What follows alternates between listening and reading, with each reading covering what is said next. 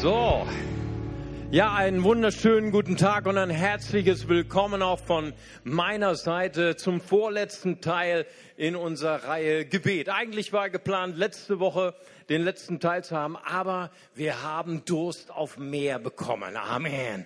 Und wir hatten diese Woche hatten wir drei sehr, sehr starke Gebetsabende und da hatte ich so den Eindruck, auch die Gemeinde, wir haben so äh, mehr Durst und mehr Hunger bekommen nach mehr im Gebet von Gottes Gegenwart, von Gottes Kraft zu erwarten.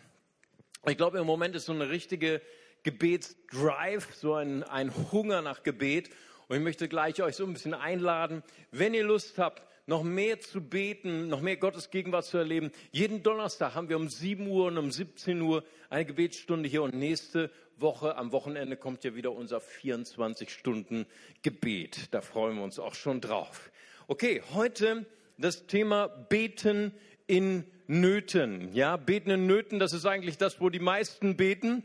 Und äh, ähm, aber manchmal auch solche starken Nöte sind in unserem Leben, dass wir noch nicht mal beten können. Dazu möchte ich gern eine Stelle vorlesen aus dem Markus Evangelium, Kapitel 9, Verse 25 bis 29. Das ist die Geschichte, wo Jesus den Fallsüchtigen, den belasteten Jungen heilt. Da heißt es, als aber Jesus sah, dass eine Volksmenge zusammenläuft, bedrohte er den unreinen Geist und sprach zu ihm, du stummer und tauber Geist, ich gebiete dir, fahre von ihm aus und fahre nicht gestorben. Junge wurde wie tot, so dass die meisten sagen, sagten, er ist gestorben. Jesus aber nahm ihn bei der Hand richtete ihn auf und er stand auf. Und als er in ein Haus gegangen war, fragten ihn seine Jünger allein, warum haben wir ihn nicht austreiben können? Und er sprach zu ihnen, diese Art kann durch nichts ausfahren, außer durch Gebet. Ja, was für eine interessante Stelle. Eine Stelle, mit der wir uns alle identifizieren können. Phasen in unserem Leben, so wie bei den Jüngern. Hier sind sie, die Jünger, sie haben einen Gottesdienst gehabt, wie soll man sagen, so auf Deutsch, dieser Gottesdienst ist, ist, ganz gehörig in die Hosen gegangen. Ja, sie wollten Gottes Kraft erleben, sie wollten, dass Menschen geheilt werden, sie wollten, dass dieser Junge frei wird, aber sie konnten diesem Jungen nicht helfen. Sie hatten keine Macht über diesen Geist, aber Gott sei Dank, Jesus kam vom Berg runter und hat den Gottesdienst gerade mal noch so gerettet, hat den Jungen geheilt, hat dem Jungen geholfen, hat seine Macht demonstriert über alle Finsternis. Und danach, als sie allein im Haus waren, dann hatten sie etwas, das nennen wir heute Mentoring. Da hatten sie noch ein Feedback-Gespräch, nicht wahr? Und dann haben sie dann den Herrn gefragt und haben gesagt, Meister, wir sind so frustriert Unsere Gebete wurden nicht erhört. Unsere Gebete waren schwach. Woran hat's gelegen? Warum konnten wir den Geist nicht austreiben? Und dann gibt Jesus ihnen diese rätselhafte Antwort. Das ist eine besondere Art von Dämon. Und jetzt kommt, ja, was ist jetzt das Geheimnis? Und diese Art fährt nur aus durch Gebet. Punkt. Das war's. Ja, das war aber eine tolle Antwort. Ne? Jetzt sind wir aber ganz ermutigt und ganz erbaut. Und die Jünger waren wahrscheinlich so voller Fragezeichen und sagen, hey, wir haben doch gebetet. Wir haben doch gebetet. Warum sind unsere Gebete nicht erhört worden? Weißt du, wenn du eine, noch eine ältere Bibel hast, dann steht bei dir in dieser Stelle, diese Art von Dämon fährt nur aus durch Gebet und Fasten. Aber das ist eine Hinzufügung von Abschreibern aus dem Mittelalter. Die haben dann noch das Fasten hinzugeschrieben, weil sie kamen aus einer Bewegung im Mittelalter, wo viel gefastet wurde. Sie konnten das auch nicht beantworten, dieser Abschreiber, und haben gesagt, das war wahrscheinlich das Geheimnis, aber wir sind in der glücklichen äh, Situation, dass wir ältere griechische Manuskripte haben und da steht tatsächlich nur Gebet. Was für eine Situation, in der wir alle immer wieder stecken. Vielleicht auch gerade in dieser Situation stecken, in dieser Zeit, wo wir auf dem Weg sind, Jesus hinterher und wir erleben etwas wie eine Phase in unserem Leben, wo unsere Gebete nicht erhört werden. Eine erhörungslose Zeit. Es scheint so, als ob unsere Gebete sich verändert haben. Die erste Zeit des Feuers, als wir Jesus kennengelernt haben, als jedes unserer Gebete erhört worden ist, scheint vorbei. Unsere Gebete gehen nur bis zur Decke und klatschen dann wieder auf den Boden. Und es ist eine Zeit, wo wir frustriert sind, eine Zeit, wo es sein kann, dass wir aufgeben zu beten. Dass wir, wir sind wie so ein trotziges kleines Kind und sagen, Gott, wenn du meine Gebete nicht erhörst, ätsch, dann biete ich auch nicht. Und es kann sein, dass wir wie in diesem Wachstum, in dieser Jüngerschaft, dass wir Gott verwechseln mit einem Gebetsautomaten. Dass wir sagen, oben die Münze rein, oben das Gebet rein und unten kommt dann die Erhörung raus. Aber ich möchte dir sagen heute Morgen, Gott ist kein Automat, er ist dein Herr. Amen. Wir manchmal, wenn wir diese Phasen nicht sauber, wenn wir sie nicht gut durchschreiten, dann werden wir frustriert und wir geben auf. So die ältere Generation, so in meinem Alter, wir kennen noch die Kölsche Rockgruppe BAP. Und sie hat in den 80ern, hat sie gerockt, folgendes Lied. Wenn das Bäde sich lohne dät, was mingst du wohl, was ich dann bäde dät? Ne, für unsere internationalen und für unsere Deutschen hier nochmal auf Hochdeutsch, das heißt so viel, wenn das Beten sich lohnen würde, was meinst du wohl, was ich dann beten würde? Nicht wahr? Das war die Übersetzung, ne? wenn das Bette sich lohne dät. Was mingst du wohl, was ich dann bette dät? Nicht wahr? Und so sind vielleicht viele eingestellt in dieser Nachfolge Jesu. Wir gehen durch eine Phase der Trockenheit. Wir gehen durch eine Phase, wo Erhörungen nicht kommen. Eine erhörungslose Phase kann auch eine gebetslose Phase werden. Und wie gut ist es dann, wenn wir in dieser Nachfolge Jesu nicht allein sind, wenn wir Freunde haben, gute Freunde, wenn du eine gute Kleingruppe hast, wo du Menschen hast, die an deiner Seite sind, vielleicht in einer Zweierschaft, vielleicht in einer Kleingruppe, wo man das offen sagen kann und sagen kann, hey, ich erlebe gerade so eine Phase. Ich, ich kann nicht mehr beten. Ich bin frustriert. Ich habe schon seit vielen langer Zeit keine Erhörung mehr erlebt. Und das haben die Jünger auch gehabt. Die haben übrigens auch Kleingruppe gehabt. Lukas 11, Vers 1 lesen wir von so einem Kleingruppentreffen. Da heißt es, und es geschah, als Jesus an einem Ort war und betete. Da sprach, als er, nämlich Jesus aufhörte, einer seiner Jünger zu ihm, Herr, lehre uns beten, wie auch Johannes seine Jünger gelehrt hat. Es ist nicht toll, wenn wir in einer kleinen Gruppe sind, wo man auch mal peinliche Fragen stellen darf. Ja, wenn du vielleicht schon vier, fünf oder sogar noch länger dabei bist und Jesus nachfolgst und so eine Frage stellst, ist schon peinlich. Hey, ich kann eigentlich nicht beten. Wie toll, wenn du dann eine gute Kleingruppe hast, die dir dann nicht irgendwelche frommen Floskeln um die Ohren hauen oder irgendwelche Phrasen, sondern wirkliche Väter und Mütter oder wirkliche Freunde, die sagen, hey, das ist mir auch so gegangen. Ich habe diese Phasen auch durch.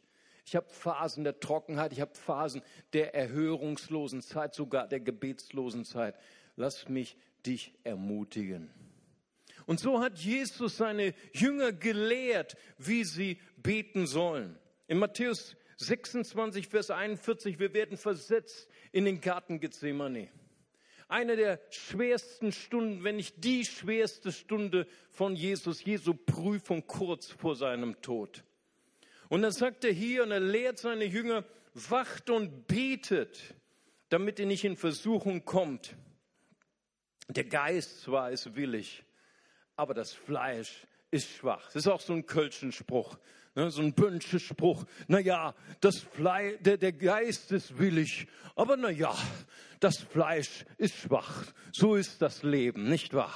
So, so, so leben wir manchmal und so habe ich eigentlich immer diese Auslegung gehabt, jahrelang. Wenn irgendwas nicht richtig klappt, wenn du irgendwas wolltest von ganzem Herzen und es hat nicht so geklappt, naja, der Geist war willig, aber das Fleisch ist schwach. So ist es halt. Ne, das ist die Auslegung, die ich von Kindheit auf, auf oder seit, seitdem ich Christ bin, gehört habe. Man kann diesen Vers auch anders auslegen. Man kann auch ihn anders verstehen. Jesus sagt, ja, das Fleisch ist schwach. Das Fleisch ist nicht Nütze, um mächtig zu beten. Ja, wenn wir beten mit unserer eigenen Kraft, mit der Kraft unseres Willens, mit der Kraft unserer Gefühle, mit der Kraft unseres Verstands, dann ist es auch so, dass unsere Gebete auch nur bis zur Decke gehen, nur bis zu unserer Vorstellungskraft und dann kraftlos zur Erde klatschen. Aber ich ermutige euch, sagt Jesus, der Geist ist willig. Amen. Seit ich zu Jesus gehöre, sagt das Wort Gottes zu mir, dass ich eine neue Schöpfung bin. Amen. Wir sind von neuem geboren. Wir bestehen nicht nur aus Körper und Seele, sondern wir bestehen aus einer Trinität Gottes. Wir bestehen aus Körper, Seele und Geist. Amen. Ich sage nicht damit, dass wir Gott sind, nicht falsch verstehen, sondern wir haben eine neue Dimension in uns. Und Jesus lädt uns ein, in einer Dimension zu beten, die durchbricht, die die Decke durchschlägt unserer menschlichen Begrenztheit. Ein Gebet, das im Geist geschieht. Das Gebet, das in einer neuen Dimension geschieht, das so mächtig ist, dass die Werke der Finsternis niedergerungen werden. In Jakobus 5, Vers 17 heißt es, Elia war ein Mensch mit den gleichen Gemütsbewegungen wie wir. Aber er betete inständig, dass es nicht regnen sollte, drei Jahre, und seine Gebete wurden erhört. Weißt du, wenn wir diese Stelle lesen, wir denken manchmal so, Elia, oh, was für ein großer Prophet. Wir machen manchmal so den Fehler, dass wir Propheten des Alten Testaments, des Neuen Testamentes, dass wir sie überhöhen. Aber hier steht genau das Gegenteil. Hier steht, Elia war ein Mensch mit den gleichen Gefühlsbewegungen, mit den gleichen Gefühlsregungen wie du und ich. Er war also genauso normal wie du und ich. Er war ein Jeck wie jeder andere, so sagte Kölsche Jung. Nicht wahr? Er war, er hatte seinen größten Erfolg erlebt. Er war auf dem Berg Karmel. Er hat gebetet und Feuer ist gefallen. Welcher Prediger würde sich das nicht wünschen? Ne, aber ich wünsche mir eigentlich nicht, sonst haben wir hier Schwierigkeiten mit unserem Brandschutzverordnung, nicht wahr? Okay. Aber das Feuer fiel. Er hat die, die äh, gegnerischen Propheten überwunden. Er hat einen riesigen Sieg gehabt und eine Stunde später hat er eine Burnout-Depression, liegt unter dem Busch und betet, Herr, lass mich sterben. Er fällt in eine ausgewachsene Depression. Er fällt in ein unendliches Mitleid. Er hat Selbstmitleid. Er hat die gleichen Gefühlsbewegungen gehabt wie du und ich. Ein Mann mit den gleichen Schwächen wie du und ich. Aber dann heißt es hier, aber er betete inständig wörtlich übersetzt aus dem Griechischen heißt es, er betete mit Gebet. Wieder so ein rätselhaftes Wort. Wie betet man eigentlich mit Gebet? Wie ist das eigentlich zu verstehen, als Jesus seinen Jüngern sagte, diese Art Dämon fährt nur aus durch Gebet?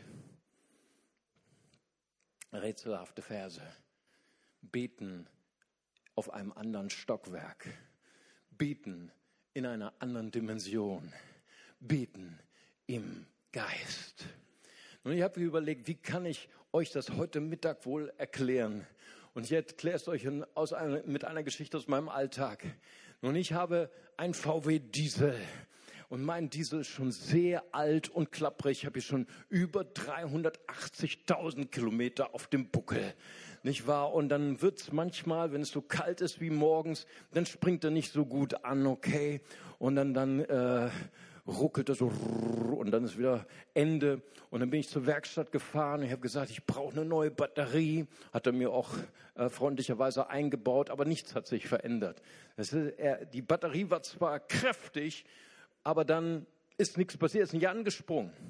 Und dann habe ich meinen Werkstattmeister angerufen und habe gesagt, was ist das Problem? Und dann hat er gesagt, kommen Sie noch mal vorbei. Und hat er sich das noch mal näher angeguckt. Und dann hat er gesagt, Sie brauchen neue Glühkerzen. Okay. Na, ich weiß so viel von einem Auto oder von einem Diesel, so viel wie eben ein Schreiner weiß, nämlich null. Und deswegen habe ich mich mal ein bisschen reingelesen, was ist denn eigentlich eine Glühkerze? Und dann habe ich meine neue Predigt bekommen. Und dann weißt du, so in einem alten Diesel-Ottomotor, das sind so kleine Kammern und da da äh, bewegt sich ein Kolben nach oben und unten und immer wieder wird in meinem bestimmten Rhythmus dieses Diesel, dieser Dieselkraftstoff reingespritzt wie eine, eine Gaswolke und die wird zusammen komprimiert durch diesen Kolben und durch diesen starken Druck und die, die starke Hitze entsteht eine Explosion, dieser Kolben wird zurückgeschleudert und dann kommt dein Dieselmotor in Bewegung, wie so ein alten Trecker. Und dann geht's los. Aber morgens, wenn dann halt die Temperatur so niedrig sind, ist und diese Kammern noch ganz kalt sind und dann wird vielleicht der Kolben reingedrückt, dieses Gemisch wird auch komprimiert, aber es kommt nicht zu der Explosion. Und jetzt kommen die Glühkerzen.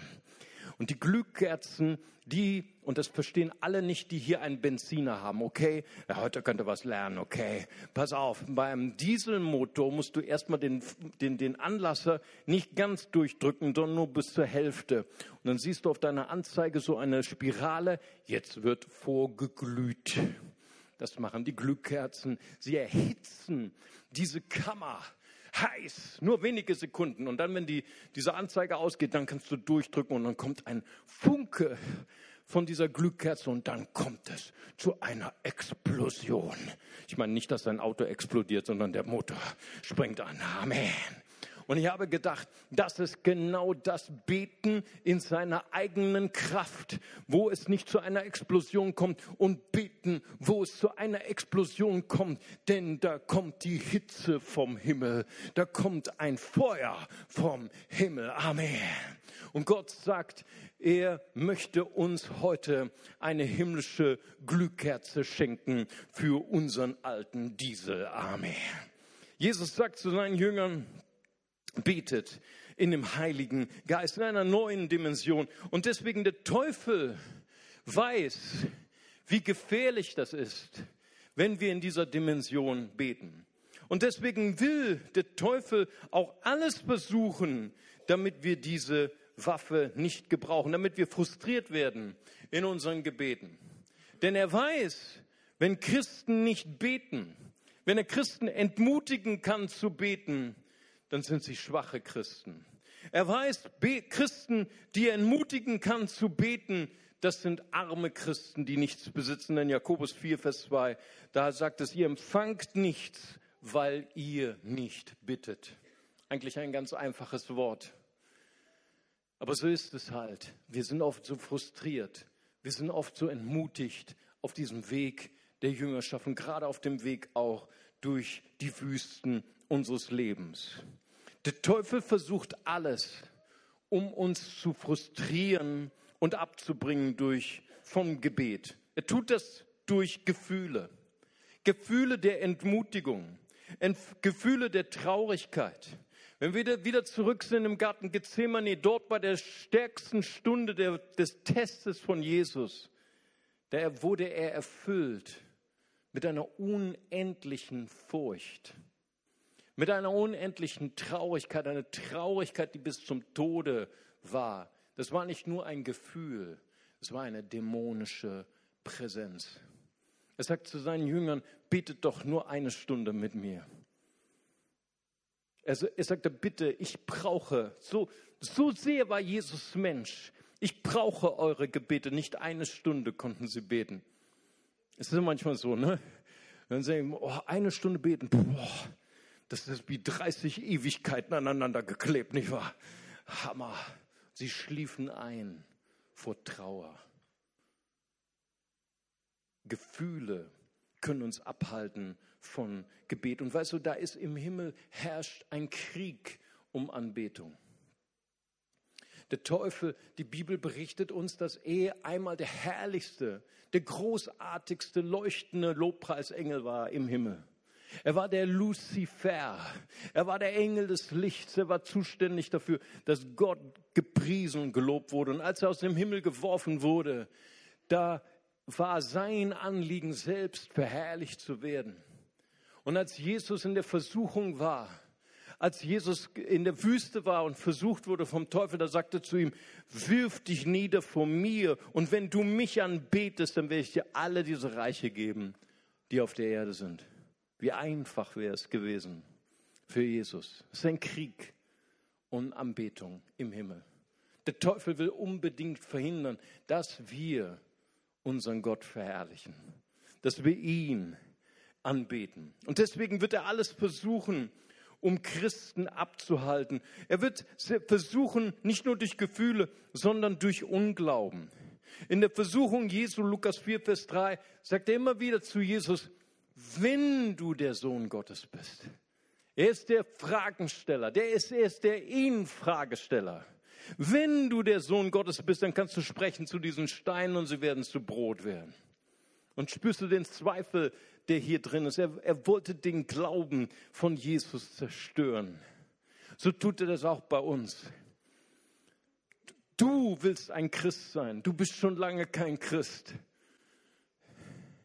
Weißt du, vor ein paar Tagen, da kam jemand zu mir, der wollte mich ein bisschen belehren, wie man ein echter Pastor ist.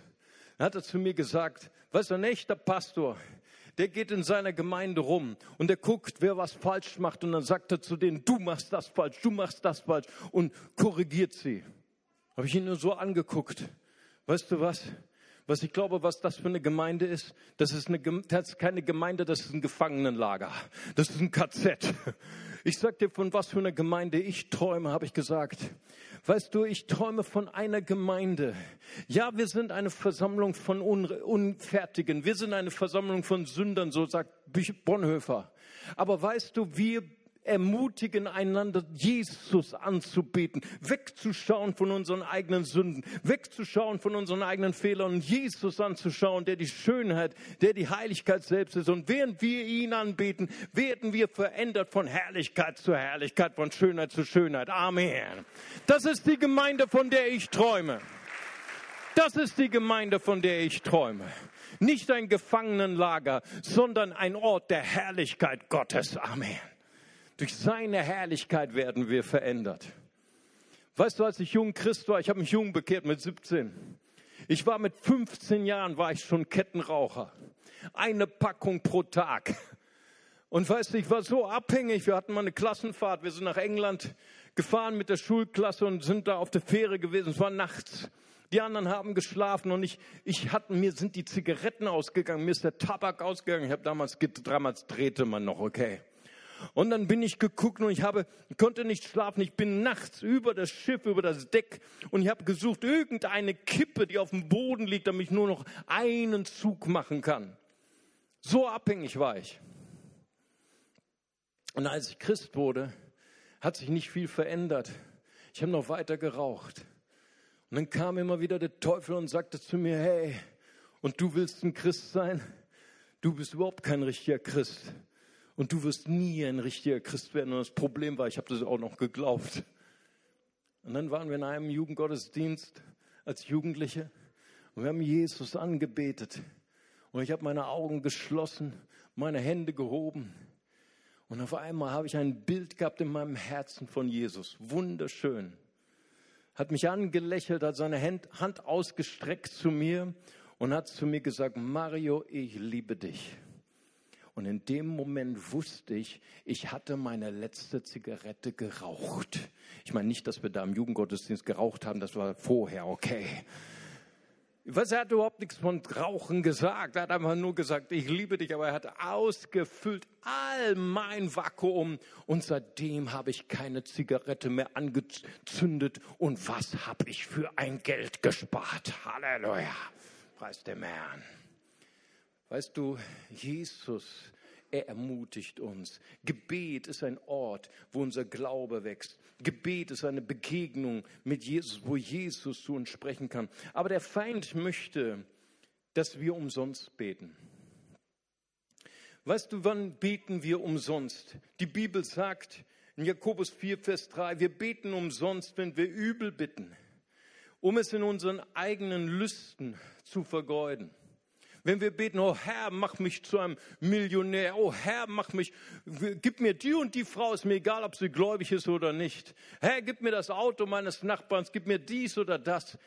Gesteuert von Lust, nicht gesteuert, um Jesus zu verherrlichen. Das sind Gebete, die umsonst sind. Gebete, die umsonst sind, sind, wenn man menschliche, tote Formeln betet, um der Religiosität willen, um von allen gesehen zu werden und sein Ego aufzublasen. Matthäus 6, Vers 5. Gebete, die umsonst sind, sind, wenn wir unseren Ehepartner respektlos behandeln, ihn ähm, äh, niedermachen, wenn wir ihn beleidigen. Da heißt es im 1.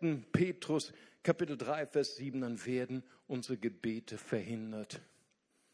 Der Teufel möchte, dass du umsonst betest, dass du deine Zeit verplemperst in sinnlosen Gebeten sinnlose und Gebete, die umsonst sind, auch ein Fasten, das umsonst ist, erklärt uns Jesaja 58, 6 bis 11. Wann beten wir, wann fasten wir umsonst?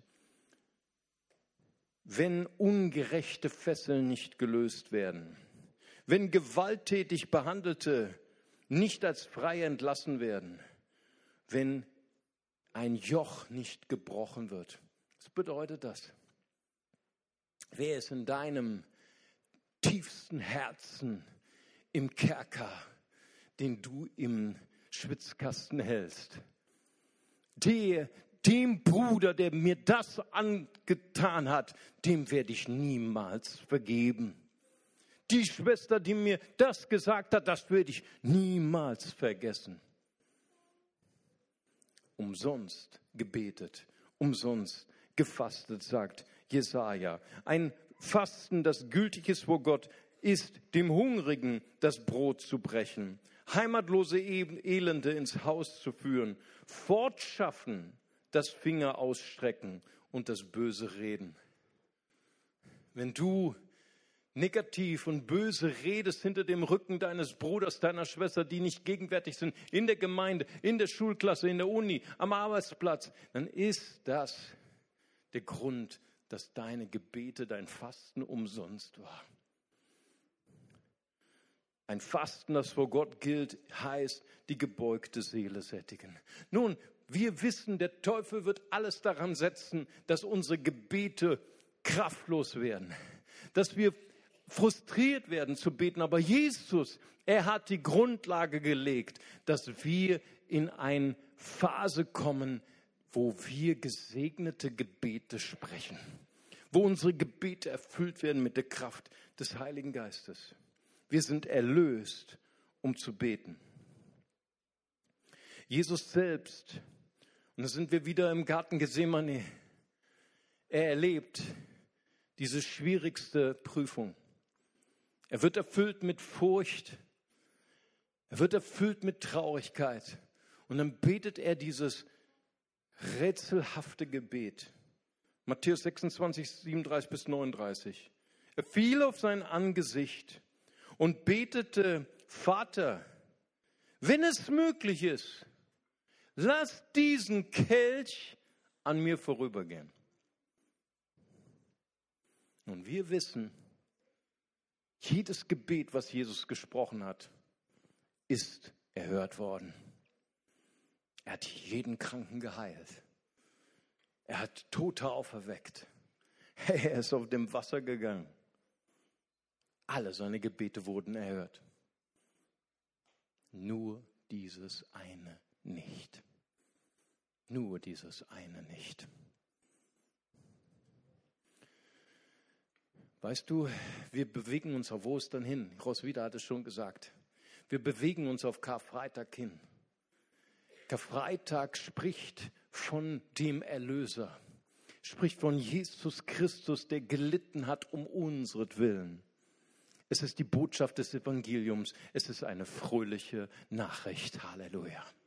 Jemand hat für uns gelitten, damit wir gesegnet werden.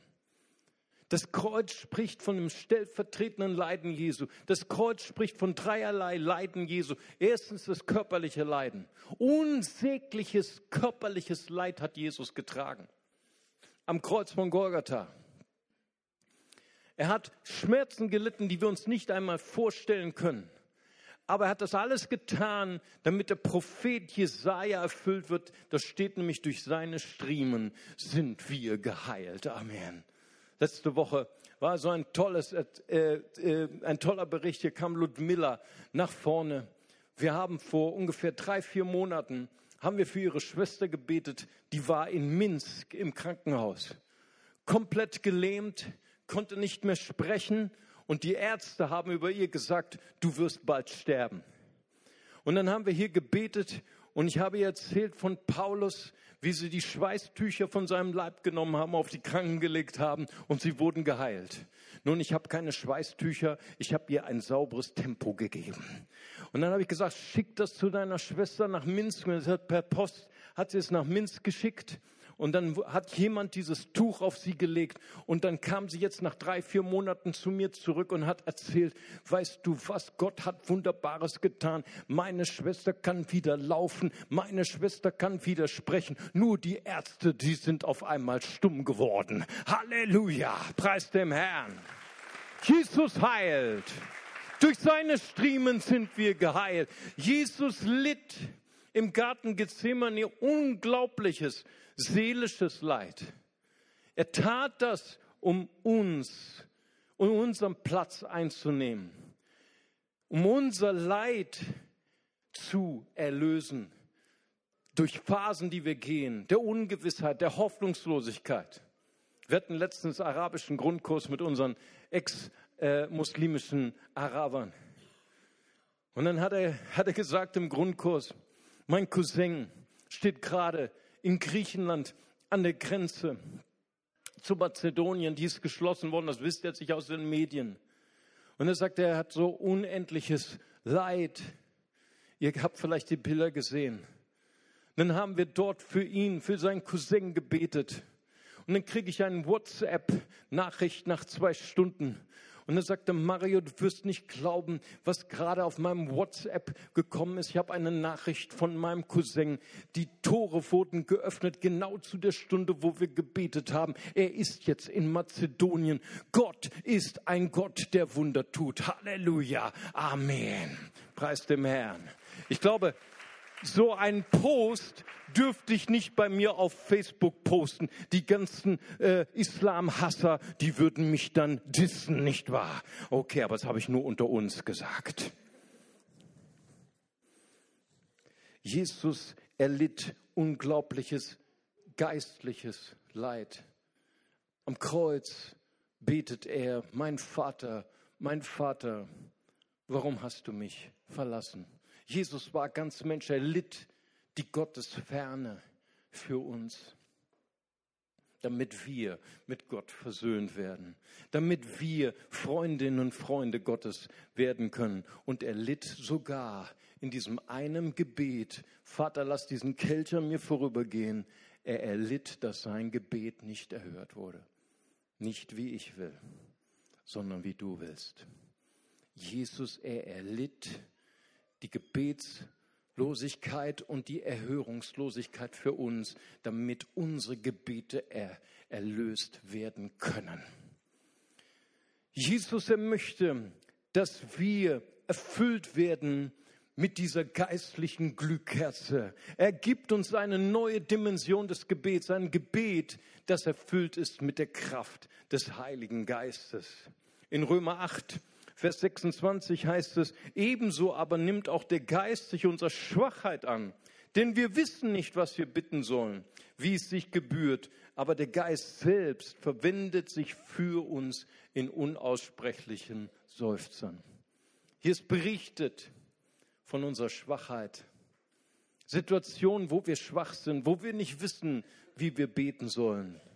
Aber der Heilige Geist kommt und unterstützt uns in unserer Schwachheit mit unaussprechlichen Seufzen. Hier ist angekündigt, das, was Jesus uns geschickt hat, seinen Jüngern geschickt hat, als er zum Himmel aufgefahren ist. Nach zehn Tagen kam die Taufe in den Heiligen Geist und sie fingen an, Gott zu erheben und zu preisen in Sprachen, die sie nicht gelernt hatten. Eine wunderbare neue Sprache, die Gott seinen Jüngern schenkte zu Pfingsten, die Geburt der ersten Gemeinde. Was ist der Sinn dieser neuen Sprache? 1. Korinther 14, Vers 2, wer aber in einer Sprache redet, redet nicht zu Menschen, sondern zu Gott. Er redet im Geist Geheimnisse. Wer in Zungen redet, der erbaut sich selbst. Der stärkt sich selbst. Judas 20, erbaut euch auf euren heiligsten Glauben, betet im Heiligen Geist. Als ich sehr jung war im Glauben, kurz danach habe ich auf einer großen Zeltkonferenz in England diese Taufe im Heiligen Geist empfangen. Es war eine sehr, sehr gesegnete und sehr, sehr geistliche Zeit. Ich bin dann nach dieser Konferenz, bin ich dann nochmal nach London gefahren. Ich wollte nochmal eine kleine Stadtrundfahrt machen. Und dann bin ich da zu Speakers Corner gegangen und dann habe ich jemanden getroffen und das allererste Mal habe ich einem wildfremden Menschen von Jesus erzählt. Aber ihr müsst verstehen, damals als junger Teenager war ich gefüllt mit Minderwertigkeitskomplexen und ich habe so leise geflüstert, dass Menschen mich nicht verstehen können. Deswegen habe ich das erste Mal das Evangelium geflüstert. Und er hat immer gefragt, Uh, pardon, what did you say? Aber am Ende des Gesprächs hat er sein Leben Jesus gegeben. Das war ein großes Wunder. Ich bin nicht gegangen, ich bin geschwebt von Speakers Corner zur U-Bahn. Das war Marble Arch. War ich letztens mal wieder gewesen. Und dann kommt ein, ein älterer Herr, kommt die Treppe hochgelaufen aus der U-Bahn, schaut mir in die Augen und fragt mich, glauben Sie an Gott? Habe ich gedacht, das ist praktisch. Ne? Jetzt brauche ich nicht mehr das Evangelium flüstern. Jetzt sehen die Leute schon in meinen Augen, dass ich Christ bin. Das ist sehr praktisch für mich. Und dann habe ich gesagt, ja, ich bin Christ. Da hat er mich am Hals gepackt, seinen Stock erhoben und wollte mich prügeln, weil er sagte, ich hasse Jesus und ich hasse Christen. Dann habe ich gedacht, ach, hätte ich bloß nichts geflüstert. Auf jeden Fall wusste ich dann auch nicht, was ich beten sollte. Mir ist alles Hören und Sehen vergangen. Ich habe nur in dieser inneren neuen Sprache gebetet. Im gleichen Moment ließ er mich los und drehte sich um und ging seines Weges. Das war mein erstes Erlebnis mit der Kraft der neuen Sprache. Weißt du, manchmal beten wir noch in der alten Sprache. Ihr kennt diese Gebete. Es sind Gebete, wo wir vielleicht zum Schluss entmutigter sind, als wir hineingegangen sind. Gebete, wo wir zu Gott sagen, oh Gott, du kennst meine Probleme und eins, zwei, drei und die Probleme und das Problem hatte ich auch noch vergessen. Herr, du kennst meine Diagnose, weißt, dass ich krank bin. Herr, du weißt, dass mein Konto leer ist und ich habe die Rechnung. Ach, und die habe ich auch noch vergessen unter dem ganzen Papierstapel. Und am Ende hat sich gar nichts verändert, weil Gott kannte alles schon deine Probleme. Aber wenn wir in dieser neuen Sprache beten, erfüllt sind mit der Kraft des Heiligen Geistes, dann ändern sich auf einmal unsere Gebete. Dann sagen wir, ja Herr, ich habe die und die Probleme. Aber ich habe erkannt durch den Heiligen Geist, dass du der Allmächtige bist. Und ich spreche in der Kraft des Heiligen Geistes zu meinen Bergen und sie werden sich versetzen. Amen. Ja, ich habe die und die Diagnose, aber ich sage, ja, was Menschen sagen, was Ärzte sagen, könnte sein, aber dein Wort sagt, ich bin geheilt in deinen Wunden. Amen. Ja, ich habe vielleicht mein Konto leer. Ja, ich muss meine Rechnung bezahlen. Aber ich bekenne heute, du bist mein Versorger und du wirst mich auch durch meine Krisen führen. Ich vertraue auf dich. Amen. Gott schenkt uns eine neue Ebene des Gebets. Ich würde gerne, dass wir unsere Augen zum Schluss noch schließen und ich würde gerne euch noch segnen zum Schluss. Vater Gott, ich danke dir von ganzem Herzen für diesen Tag. Ich danke dir für deine Präsenz. Ich danke dir, dass du hier bist. Und bevor ich weiter bete, möchte ich gerne noch eine Einladung aussprechen für unsere Gäste für die, die vielleicht das allererste Mal hier sind oder neu sind. Du bist vielleicht innerhalb einer Religion. Du bist vielleicht sogar Christ und getauft, Mitglied einer Kirche. Aber du hast heute das erste Mal gespürt, wie etwas an deine Herzenstür geklopft hat. Und du weißt ganz genau, wer das ist. Gott klopft an deine Tür. Er möchte dein Freund sein.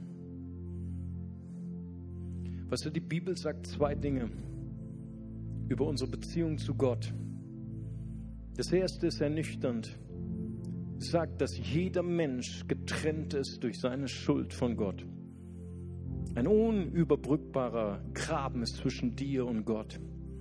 Aber die Bibel bleibt nicht dabei stehen. Die Bibel sagt, Gott hat dich so krass, so leidenschaftlich geliebt, dass er einen Retter geschickt hat. Jesus Christus, unseren Bodyguard. Er wurde Mensch und er hat sein Leben eingesetzt und er hat unseren Platz eingenommen im Gericht, im ewigen Gericht, damit wir erlöst werden können. Die Bibel sagt, jeder, der an Jesus Christus glaubt, geht nicht verloren, sondern hat ewiges Leben. Das ist das Gegenteil von Religion. Religion sagt, du musst das und das und das tun und dann kommst du vielleicht ins Paradies. Die Bibel sagt, glaube an den Erlöser und das Paradies wird dir geschenkt. Und ich möchte gerne, während wir in dieser Atmosphäre des Gebets sind, möchte ich gern diese Einladung aussprechen, möchte fragen, ist jemand hier, der sagen möchte, heute ist mein Tag. Ich möchte eine Freundin, ein Freund Gottes werden. Ich möchte diesen Erlöser Jesus Christus in mein Herz einladen. Ich möchte ihn bitten, dass er all meine Schuld vergibt und dass er der Navigator, der Herr wird in meinem Leben. Und wenn Sie das möchten, dann heben Sie doch ganz kurz Ihre Hand. Ich würde gerne für Sie beten. Ist jemand hier? Dann heben Sie ganz kurz Ihre Hand. Ich würde gerne für Sie beten. Dort ist eine Hand. Dankeschön. Hier ist noch eine Hand. Gott segne sie. Halleluja. Dort oben sind zwei, drei, vier Hände. Gott segne sie. Ist noch jemand da? Dann nehmen Sie ganz kurz Ihre Hand. Ich würde gerne für Sie beten. Heute ist der Tag des Heils. Dort sind noch zwei Hände. Dankeschön. Dort oben ist eine Hand. Habe ich gesehen. Dankeschön. Dort ganz hinten. Die Hand habe ich gesehen. Hier vorne. Eins, zwei, drei, vier Hände. Noch eine Hand, noch eine Hand. Dankeschön, Dankeschön. Preis dem Herrn. So viele Hände heute, so viele Menschen. Ich sage dir, es ist eine Party im Himmel. Amen. Ich warte noch eine Sekunde, weil manchmal dauert es ein bisschen länger mit der Übersetzung. Und ich warte, bis noch jemand das verstanden hat und sagt, heute ist mein Tag. Ich möchte gern Jesus in mein Herz einladen. Dann heben Sie ganz kurz Ihre Hand. Ich würde gern auch für Sie beten. Danke, Jesus. Amen. Lasst uns gemeinsam aufstehen und wir beten ein ganz einfaches Gebet eines Kindes und beten mit unseren Menschen, kostbaren Menschen zusammen, die heute eine Entscheidung für Jesus getroffen haben. Wir beten laut zusammen, Vater im Himmel, danke, dass du mich liebst. Danke, dass du dich für mich entschieden hast. Herr Jesus Christus, du bist für mich gestorben und auferstanden. Vergib mir meine Schuld. Ich wähle dich jetzt als mein Retter und Herrn. Dir will ich folgen. Amen. Halleluja. Lasst uns jetzt mal einen riesen Applaus geben. Halleluja. Herzlich willkommen. Welcome. Alle, die gerade ihre Hand gehoben haben. Es ist so fantastisch. Herzlichen Glückwunsch. Die Bibel sagt, wenn jemand Jesus in sein Leben aufgenommen hat, dann haben wir eine neue Familie. Wir sind jetzt Geschwister. Amen. Herzlich willkommen. Ich möchte Sie bitten, gleich wenn der Gottesdienst zu Ende ist, dauert nur noch einige Sekunden, dann gehen Sie doch bitte zu meinen Freunden da oben. Das ist äh, das Next Step Team. Das ist von mir aus gesehen rechts. Dort oben auf dem Balkon. Nur eine Treppe hoch und die haben noch ein Geschenk für Sie. Und die möchten Ihnen helfen, auf dieser wunderbaren Reise einen Schritt Schritt weiterzugehen. Ich würde gern, dass wir noch einmal unsere Augen schließen. Ich glaube in meinem Herzen, dass der Heilige Geist zu dir gesprochen hat. Ich glaube, dass der Heilige Geist gerade jetzt zu Menschen gesprochen hat, die sagen, ja, das war genau die richtige Botschaft für mich. Ich gehe auch gerade durch so eine Phase der Wüste. Eine Phase, wo Erhörungen auszubleiben scheinen. Und vielleicht hast du schon diese Entscheidung getroffen, ich werde nicht mehr beten. Ich bin frustriert. Ich bin enttäuscht von Gott. Vielleicht stehst du aber kurz davor. Gott weiß das. Aber eins weiß ich. Jesus ist hier. Und er ist nicht gekommen, um dich zu verurteilen. Du betest zu wenig. Nein, nein, das macht Jesus nicht. Sondern er ist hier, um dich zu ermutigen. Er ist hier, um dir zu helfen, einen neuen Level des Gebets zu kommen. Die geistliche Glückkerze. Er hat sie geschickt, den Heiligen Geist. Amen. Und ich habe so heute auf dem Herzen bekommen, für alle die zu beten, die sagen, ich brauche eine neue Berührung mit dieser Glückkerze. Ich brauche diese Hitze. Ich brauche diesen Funken vom Himmel. Ich brauche eine neue Ermutigung in meinem Leben, in der Nachfolge Jesu, dann bitte ich dich, komm jetzt ganz schnell nach vorne. Wir wollen dir nur kurz die Hände auflegen, für dich beten und die Kraft des Heiligen Geistes wird über dich kommen. Der Herr wird dich eine Etage höher bringen in deinem Gebetsleben, in deiner Nachfolge. Fürchte dich nicht, komm einfach hier nach vorne und wir machen hier vorne eine Reihe. Preis dem Herrn. Halleluja, Jesus. Danke, Vater. Kommt einfach hier nach vorne und ähm, weiß nicht, ist einer der Pastoren, ist, äh, ist es Mayfield oder? Oh, okay, wir schaffen das schon. Preis dem Herrn, Halleluja. Ich soll auch zu jemandem sagen, hier ist jemand, der immer wieder verurteilt wird vom Teufel. Du betest zu wenig. Deine Gebete sind nichts wert. Und der Herr sagt heute zu dir, da ist keine Verdammnis für die in Christus sind. Amen. Halleluja, Jesus. Danke, Vater.